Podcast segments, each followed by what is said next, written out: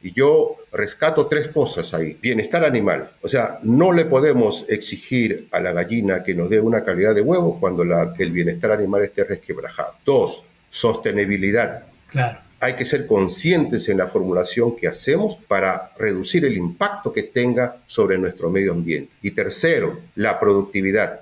Una industria avícola tiene que ser competitiva, pero tiene que ser eh, altamente productiva. Bienvenidos a Avi Podcast, una línea directa con los principales referentes de la industria avícola. Avi Podcast solo es posible gracias al apoyo de empresas innovadoras que creen en la educación continua. El ANCO es ver crecer a nuestros animales con salud. Favor Animal Health Corporation. Animales saludables, alimentos saludables, un mundo saludable. Síguenos en redes sociales y Spotify para tener acceso a información de calidad, continua y de acceso gratuito.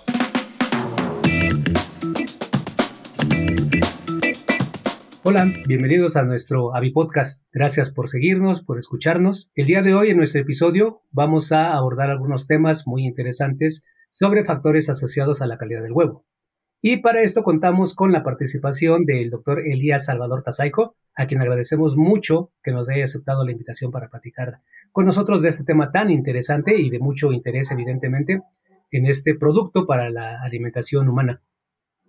Eh, doctor Elías, antes de empezar formalmente con la conversación, me gustaría que nos compartiera un poco de su formación académica, de la experiencia laboral y el papel que desempeña actualmente. Muchas gracias Rubén, muchas gracias Fabiola por la invitación. En verdad para mí es un gusto poder compartir algunas experiencias en estos temas que vamos a tratar hoy. Bueno, yo eh, estudié mi pregrado en la Universidad Nacional Agraria en Tingo María. Luego hice una maestría en producción avícola en la Universidad Nacional San Luis Gonzaga de Ica. Posteriormente hice una especialidad de nutrición en la Universidad Agraria y también enganché ahí con una, un doctorado en ciencia animal en la misma universidad. Actualmente este, estoy trabajando como eh, profesor investigador en la Facultad de Medicina Veterinaria de la Universidad San Luis Gonzaga de Ica. Estoy a cargo de un laboratorio de investigación y nutrición que ve muchos temas, dentro de ello el tema de eh, trabajo sobre calidad de huevo. Estoy prácticamente ya 30 años, este año en octubre cumplo 30 años en la docencia. Aparte de ello también eh, algunas actividades de consultoría que siempre hago a nivel de granjas de, postura en nuestro país y también fuera de ella. Más o menos ese es un resumen de lo que he hecho durante estos últimos años. Excelente, qué bueno contar con alguien con una experiencia tan, tan vasta en la parte de la docencia y por supuesto en la parte práctica. Bueno, el tema del día de hoy entonces tiene que ver con el huevo. En uno de los primeros capítulos de nuestro podcast abordamos algunos mitos, realidades del consumo del huevo y el día de hoy vamos a enfocar la conversación a la calidad de este alimento. Doctor, ¿por qué es tan importante la calidad del huevo? ¿Qué nos puede comentar respecto a la calidad interna, a la calidad externa? Yo hice una especialización en nutrición pública hace 15 años atrás y en verdad eso me hizo crear una responsabilidad que tenemos nosotros como eh, profesionales que están relacionados a la producción de alimentos para la humanidad. Entonces, a partir de allí, en realidad, yo priorizo, priorizo eh, la seguridad alimentaria. Entonces, para, para mí es importante el estudio de la calidad de huevo porque va dirigido a, a ello, a nuestros infantes, nuestros niños, nuestras madres gestantes, nuestros adultos. Por lo tanto, desde el punto de vista de la academia, desde el punto de vista de la industria misma, tenemos que trabajar en conjunto para poder eh, mejorar y mantener una calidad de huevo que permita ser consumida ¿no? y que tenga algún efecto favorable sobre la salud del consumidor en sí. Aparte que trabajar en calidad de huevo también implica una mejora tanto desde el punto de vista de la competitividad como también de la rentabilidad de la industria avícola, porque hay muchos huevos que son comercializados, transportados, ¿no? industrializados, etcétera, y requieren, por ejemplo, que tenga una buena fortaleza de cáscara. para reducir la, la rotura, etc. Y eso conlleva pues a una, a una mejora económica para la industria. Entonces, tanto por lo que es la seguridad alimentaria del consumidor, de nuestra población, y por el lado de mantener y aumentar rentabilidad en la industria agrícola, yo creo que esos son dos motivos principales por los cuales estamos estudiando lo que es calidad de huevo. Claro. Doctor, el término de calidad evidentemente tiene una definición, un concepto, digamos, específico, quizá de enciclopedia o, de diccionario. Sin embargo, es probable que eh, con base en características culturales, eh, geográficas, la definición o lo que entendemos por calidad quizá pueda variar de un país o dentro, dentro de un mismo país a, a otro. En su experiencia, porque seguramente en el Perú, como en México, como en otras partes, eh, las, eh, los oficiales, digamos, de la salud animal o de la salud humana, también deberán estar utilizando el concepto de calidad del huevo para, para el consumo. ¿Es homogéneo este concepto de, calidad en, Latinoamérica o hay variaciones que usted haya detectado que se consideren importantes? Bueno, básicamente sí, básicamente hay similitud porque son las mismas características que se van evaluando, digamos, independientemente del país, ¿no? Pero obviamente hay un enfoque de cómo lo ve el, consumidor y cómo lo ve el, el profesional y cómo lo ve la industria. Pero al final son pilares ¿no? similares en todo, ¿no? porque la idea es producir un huevo eh, con características internas y externas que sean pues eh, sostenibles en el tiempo ¿no? y que esto pueda eh, mantener la calidad del producto, ¿no? porque es un producto perecible y que no solamente depende muchas veces de que de la granja salga con óptima calidad, pero a veces el almacenamiento también falla. Entonces tiene que ser de una manera integral para poder contribuir a que este producto llegue a la mesa de, en buenas condiciones. Yo creo que también la forma en que se comercializa el producto puede tener, como comentaba usted, para la población mayor o menor relevancia este término de la calidad. En el caso de México, por ejemplo, la mayor parte del producto del huevo que se produce aquí en el país se consume o se comercializa como denominamos a granel, es decir, se puede adquirir por kilo y entonces, pues el, consumidor busca el punto de venta donde sea quizá un poquito más barato, que probablemente esto esté asociado con la calidad, pero el consumidor quizá no entienda el concepto de, calidad, sino diga, ah, pues por un kilo de, huevo, en el caso de México, que manejamos el peso, nuestro tipo de cambio ahorita está alrededor de 17 pesos por, por un dólar, pues a lo mejor eh, decimos, pues si, si nos cuesta 40 pesos el, kilo de huevo en un lugar y en otro cuesta 38, pues voy a preferir el 38 por el precio, que seguramente está asociado con la calidad, pero que no es la primera idea que le viene al consumidor respecto a la diferencia en ese precio. Sí, e, es correcto lo que usted dice, ¿no? Lamentablemente, post pandemia, nosotros en nuestro país estamos sufriendo un grave problema que es sobre la inseguridad alimentaria, es decir, hemos aumentado nuestra inseguridad alimentaria y creo yo que por ahí, según reportes, somos, estamos en el primer nivel. Y eso es preocupante. Eso es preocupante porque al final eh, el poder adquisitivo ¿no? de los hogares, entonces no tiene otra acción más que ir de repente a comprar el producto más económico para ellos, porque no tienen capacidad de, gasto, no tienen, digamos, eh, poder para comprar de repente un producto que de repente es mejor manejado. Claro. Eh, si profundizamos entonces un poco en el tema de esta calidad y obviamente en términos generales hablamos de la calidad interna, la calidad externa del producto huevo.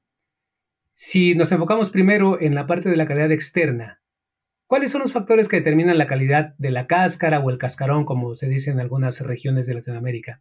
Nos puede hablar, por ejemplo, del efecto que tiene la genética, la edad de las aves, los aspectos nutricionales, eh, cosas por el estilo que pueden afectar esa calidad del huevo. Lo que yo tengo que manifestar al respecto de manera resumida, es que hoy día tenemos líneas genéticas modernas con alta capacidad fisiológica y metabólicamente hablando, con una buena respuesta productiva. Y paralelo también, lo que es la parte de calidad de huevo ha ido mejorando grandemente. Sin embargo, estos son eh, resultados de investigaciones que han hecho los genetistas, que han hecho los investigadores, los nutricionistas en cada una de estas casas genéticas. En algún momento por ahí eh, observaba algunos videos que presentaban estos eh, profesionales que estaban trabajando sobre ello y en verdad lo han hecho muy bien, porque eso es lo que vemos a nivel de las investigaciones que realizamos y lo vemos también a nivel de, a nivel de campo, ¿no? Sin embargo, el tema es de que así como ha aumentado ese potencial, también eh, estas gallinas son más sensibles, son más susceptibles a poder resquebrajar el término de calidad de huevo si es que uno no aporta o no contribuye con diferentes eh, necesidades que requieren. Entonces, en este sentido, hay que ver eh, cuáles son los principales factores que están relacionados, digamos, a, lo que es calidad de huevo. Y son varios, son muchos factores. Por ejemplo, uno de ellos es la parte nutricional, pero no es lo único, porque lo que normalmente ocurre es que muchas veces cuando hay en una granja un problema de calidad de huevo, todo el soporte, eh, se piensa que todo el soporte lo debe dar la nutrición, y eso no es así, porque incluso tenemos, por ejemplo, sistemas de alojamiento.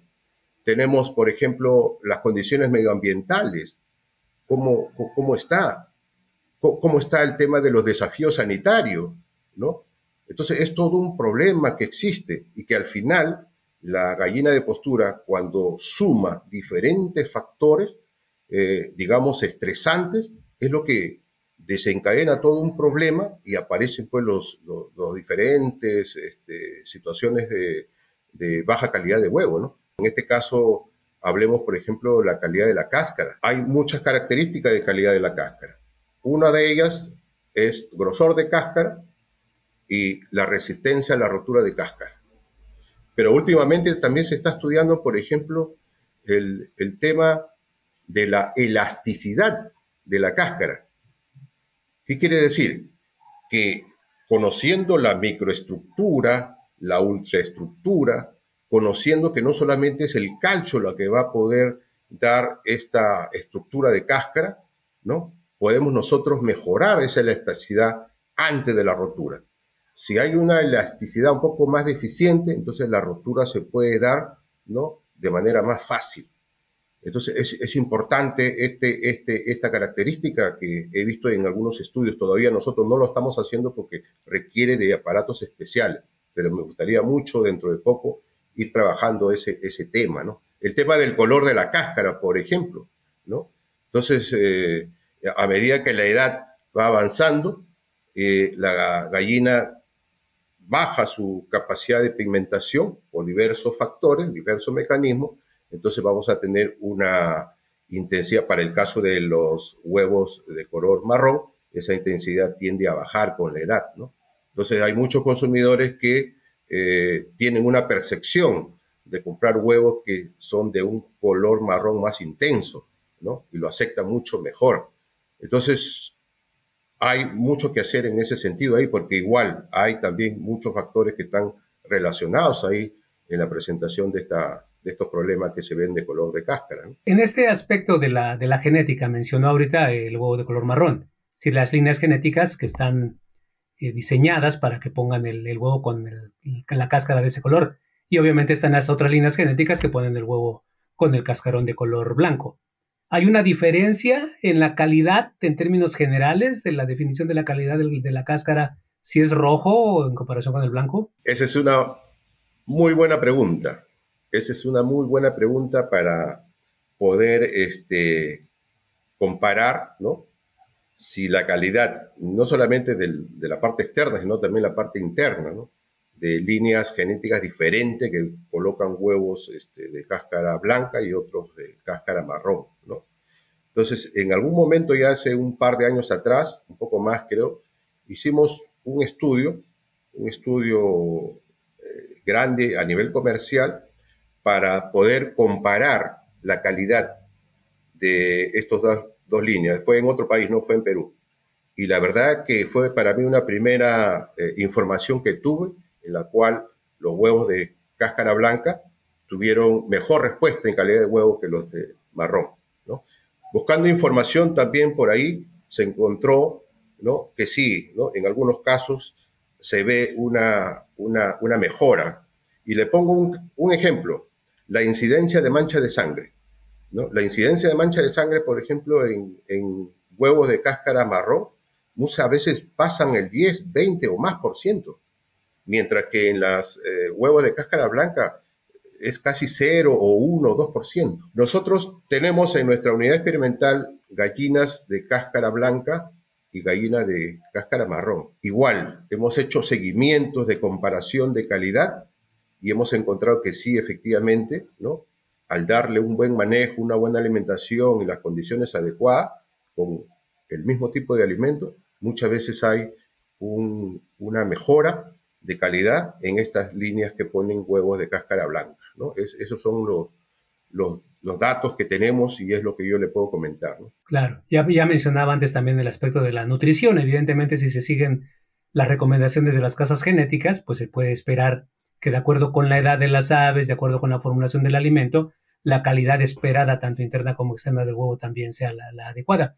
Pero mencionaba, y a ver si nos lo puede comentar, aunque sea brevemente, mencionaba del, aspecto ambiental.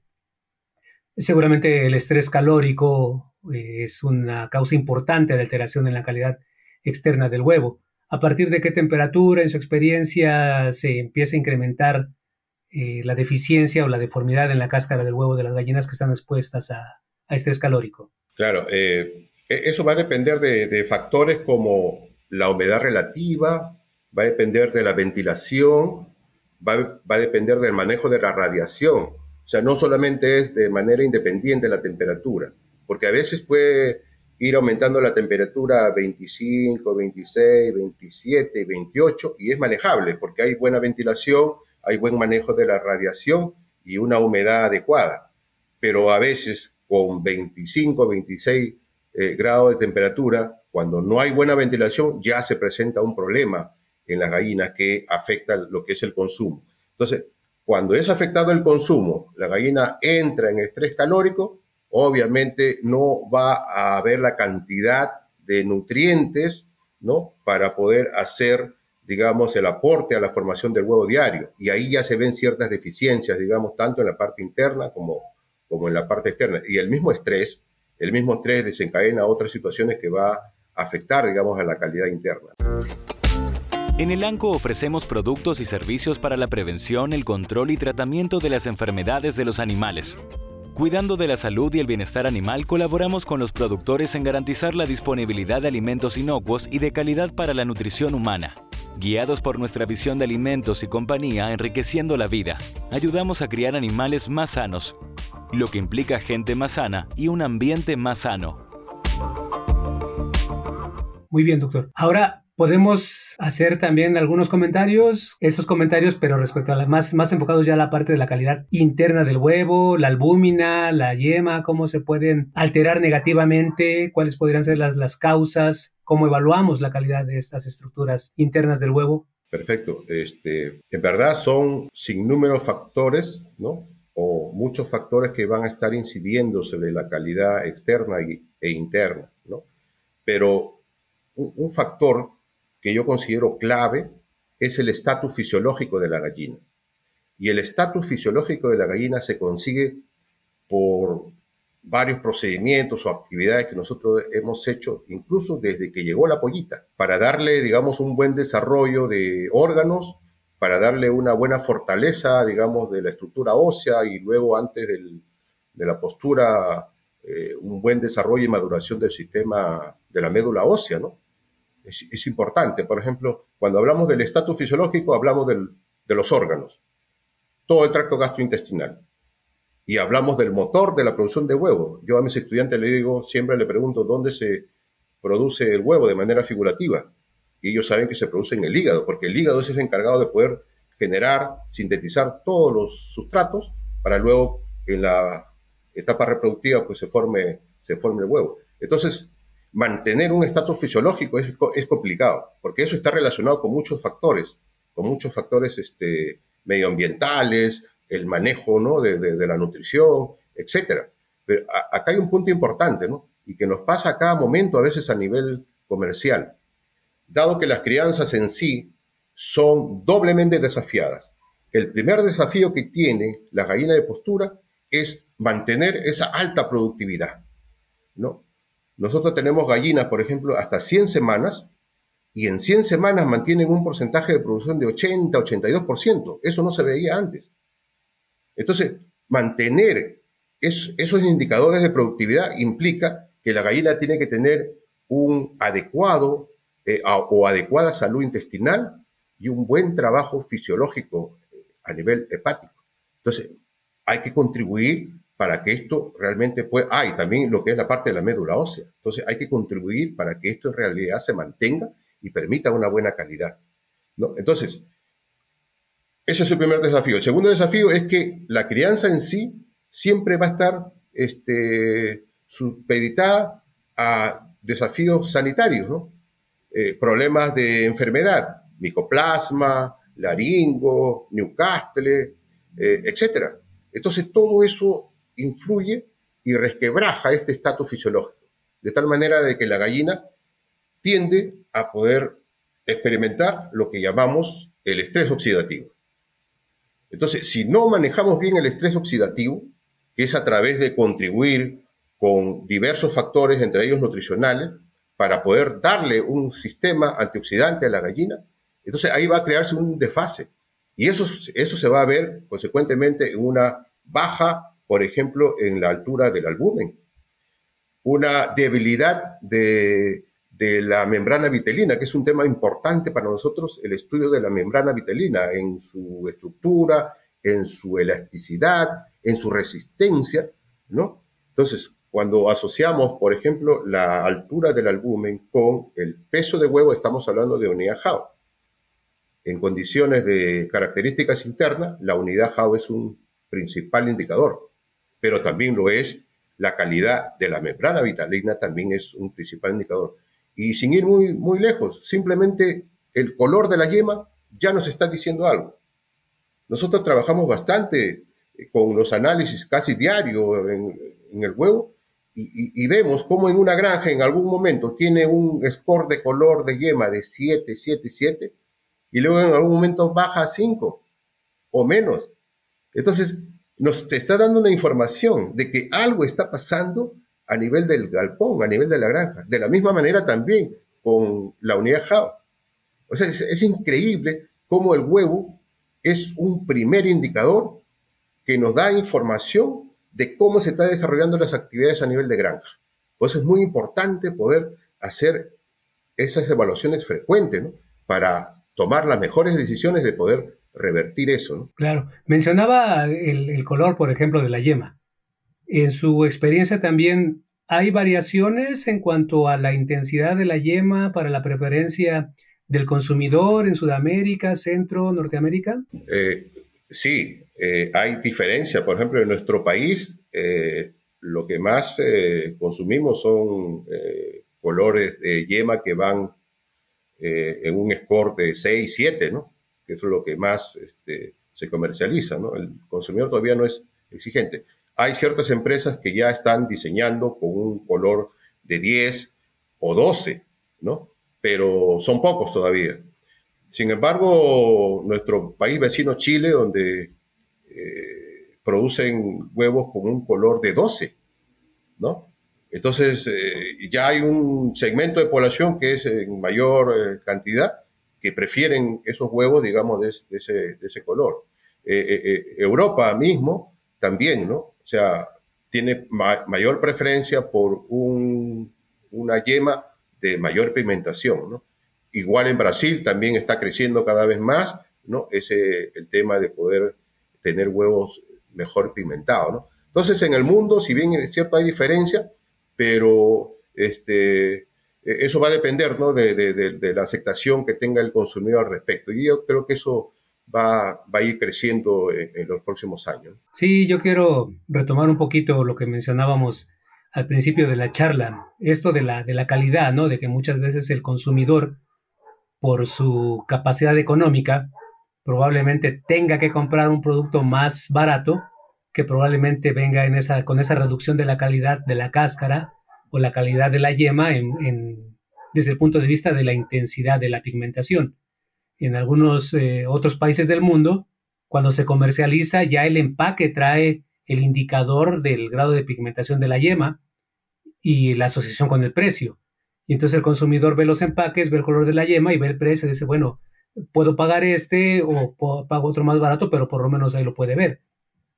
En el caso que yo menciono, por ejemplo, en muchos puntos de venta en, México, simplemente el local lo comercializa más barato, entonces el consumidor lo adquiere y es hasta que llega a casa cuando rompe el cascarón que se da cuenta de la fragilidad de este y de la intensidad del, color de la yema, pero no lo está asociando todavía con, esta, con este concepto, con esta definición de calidad. Si dice, ah, seguramente por eso es más barato, pero todavía no hay una escala o un criterio que diga, pues yo podría comprar, como comentaba usted, ¿no? Una escala de 6, de 7, quizá podría esperar a un 10, pero a un 12 definitivamente no por el, por el costo. Pero por lo menos aquí en México los, eh, los productores no están comercializando este producto, por lo menos desde el punto de vista de la calidad de la pigmentación de la yema, el precio establecerlo directamente con, una imagen que diga este es el color de la yema y por eso este producto cuesta tanto en comparación con el otro que tiene una menor, eh, menor grado de intensidad en el color de la, de la yema. Pero sin duda muy interesante y muy importantes estos conceptos. Eh, doctor, ya platicamos un poco sobre la calidad externa, un poquito sobre la calidad interna. Eh, me gustaría, si me lo permiten, salir un poco del tema este y preguntarle también en su experiencia cómo ve este, esta rama, digamos, de la producción avícola, de la producción del huevo, del denominado huevo enriquecido. ¿Qué le parece esa estrategia de la industria avícola, de la comercialización, la producción y comercialización del denominado huevo enriquecido? Sí, ese es un tema eh, de importancia que está relacionado con lo que es la parte de la salud humana, ¿no? Hoy día en el mundo y desde hace muchos años atrás se ha venido trabajando con este tema denominado eh, huevos de diseño, ¿no? En la cual permite eh, aplicar algunas estrategias para poder eh, fortificar con ciertos nutrientes que normalmente no hay en el huevo. Entonces hay diferentes experiencias en el mundo. En mi, en mi caso, nosotros hemos eh, hecho, creo, algo de cuatro tipos de huevos de diseño. Una de ellas, por ejemplo, hablando ya de la pigmentación también o haciendo eh, seguimiento de esto, eh, la astaxantina. La astaxantina que viene de las microalgas Haematococcus pluvialis, ¿no? Entonces se usa un extracto de, estas microalgas ricos en astaxantina y se logra hacer la deposición en la yema de huevo. Usando, por ejemplo, 7 ppm, hemos logrado conseguir un color de yema de aproximadamente 12 hasta 13, ¿no? Casi una tonalidad naranja. Entonces, ahora, e, el tema no es tanto que mejores el color, el tema es que estás incluyendo la astaxantina, que es uno de los principales y mejores antioxidantes que existen en la naturaleza.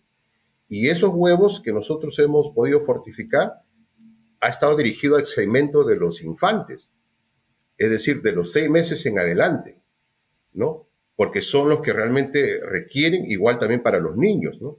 Que son los que requieren, digamos, ciertos tipos de factores nutricionales como estos que le permitan mejorar su sistema, digamos, antioxidante, esa es una experiencia muy interesante y normalmente usamos, ¿no? No, no es todo el galpón que tenemos con eso, pero siempre estamos utilizando la astaxantina. Otra experiencia también que tenemos ahora último es la fortificación con el hierro. Mire, este, Rubén, yo vivo acá en Chincha, que es la principal productora de huevo del Perú.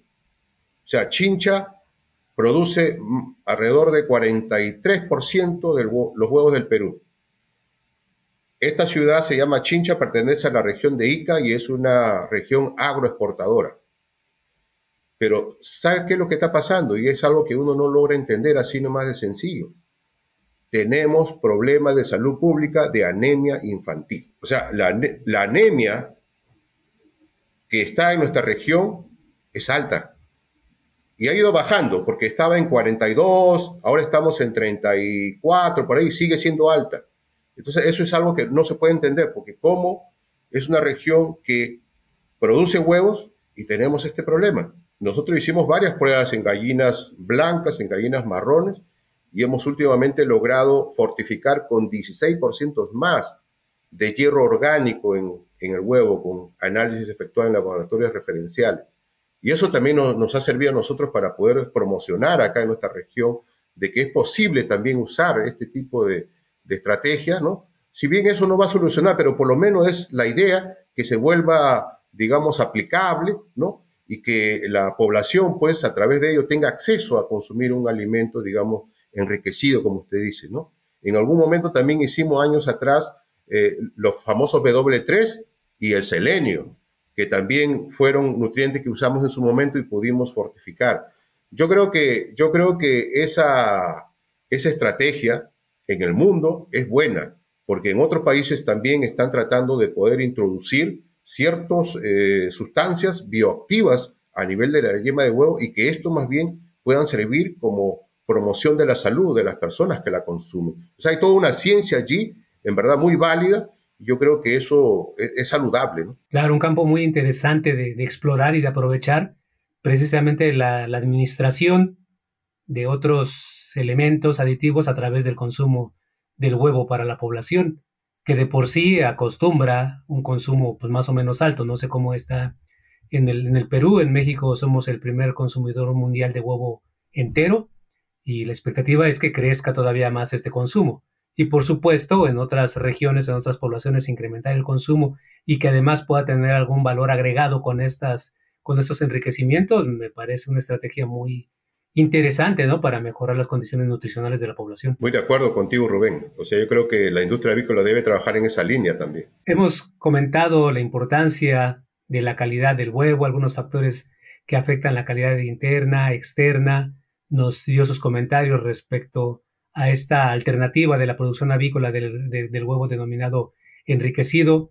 Le agradecemos mucho por esto. No sé si quiera eh, eh, o tenga algunos comentarios eh, finales para quienes nos escuchan, productores, profesionistas que trabajan en la industria avícola, incluso estudiantes de veterinaria, de carreras afines sobre el huevo, la calidad, su importancia, comentarios que nos pueda hacer. Sí, ah, mi, mi, mensaje final en esto es que en verdad la industria avícola tiene un gran futuro de responsabilidad para contribuir con la seguridad alimentaria en nuestro país y a nivel mundial, ¿no? Vamos a ser la principal fuente de proteína a través del, huevo para la humanidad. En ese sentido, yo quiero que la industria avícola, la academia, las instituciones tomen conciencia, tomen conciencia de esto y que todos en conjunto, de manera integral, podamos involucrarnos para cada vez más ir mejorando, digamos, el, el producto, que en este caso es el huevo. Y yo rescato tres, tres cosas ahí. Bienestar animal, o sea, no le podemos exigir a la gallina que nos dé una calidad de huevo cuando el bienestar animal esté resquebrajado. Dos, sostenibilidad. Hay que ser conscientes en la formulación que hacemos para reducir el impacto que tenga sobre nuestro medio ambiente. Y tercero, la productividad. Una industria avícola tiene que ser competitiva, pero tiene que ser eh, altamente productiva.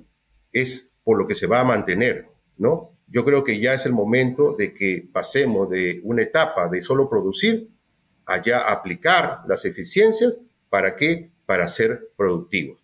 Entonces, esas esos tres eh, factores que lo debemos de tener presente siempre, es, sería el mensaje final que yo podría darle a todos, ¿no? Los estudiantes que pongan muy bien en claro su conocimiento, su búsqueda de información para que luego se haga aplicable haya innovación y mejora del bienestar del humano al final, porque esto va a ir a, la salud humano final, ¿no? Y la industria avícola que se haga, pues, sostenible en el tiempo. Excelente, doctor. Muchas gracias por ese mensaje. Esperemos que llegue a los oídos de quienes nos escuchan, de quienes nos ven y obviamente que tengan eco, que tengan después, eh, sirvan de elementos para seguir trabajando en esta industria avícola. Antes de despedirnos, doctor, quisiera pedirle como lo hemos hecho con nuestros eh, invitados previos, que nos sugiera, nos recomiende a otro colega, alguien que usted considere que también sea un referente en cualquier aspecto de la, de la industria avícola. La nutrición, la sanidad, el manejo, el medio ambiente, etcétera. Eh, cualquier nombre que usted nos pueda sugerir para poder extenderle también la invitación y que nos ayude a difundir su conocimiento con toda la gente que nos oye y que nos, que nos ve. Sí, con mucho gusto. En verdad, este, yo sigo muchos lineamientos de mi, de mi patrocinador, ¿no? Entonces, eh, eh, él, la verdad, eh, tiene toda una vasta experiencia de conocimientos y que a mi entender muchas veces lo pasamos desapercibido. Y estoy hablando del doctor Víctor Guevara Carrasco, que es profesor de la Universidad Agraria. Yo quisiera que realmente él pueda participar también en esto para que contribuya respecto a la parte de la nutrición, ¿no? Cómo a través de la nutrición también podamos nosotros contribuir a mejora de este producto, ¿no? Esa es mi, mi recomendación que yo le podía dar, Rubén. Ah, pues muy, muy bienvenida. Seguramente el personal de Avipodcast se pondrá en contacto con el doctor. Esperemos que nos acepte la invitación. Y sin más por el momento, doctor Elías Salvador, le agradezco mucho que haya aceptado la invitación para conversar con nosotros, para compartirnos sus experiencias, sus conocimientos y esperemos vernos pronto en un futuro. Y a todos quienes nos siguen, nos ven, nos escuchan, muchas gracias por su atención y estaremos en el siguiente episodio. Muchas gracias, muchas gracias también para ustedes por la oportunidad. Si te gustó este episodio, no dejes de compartirlo con otros profesionales para que más personas puedan tener acceso a la palabra de los principales referentes de la industria avícola.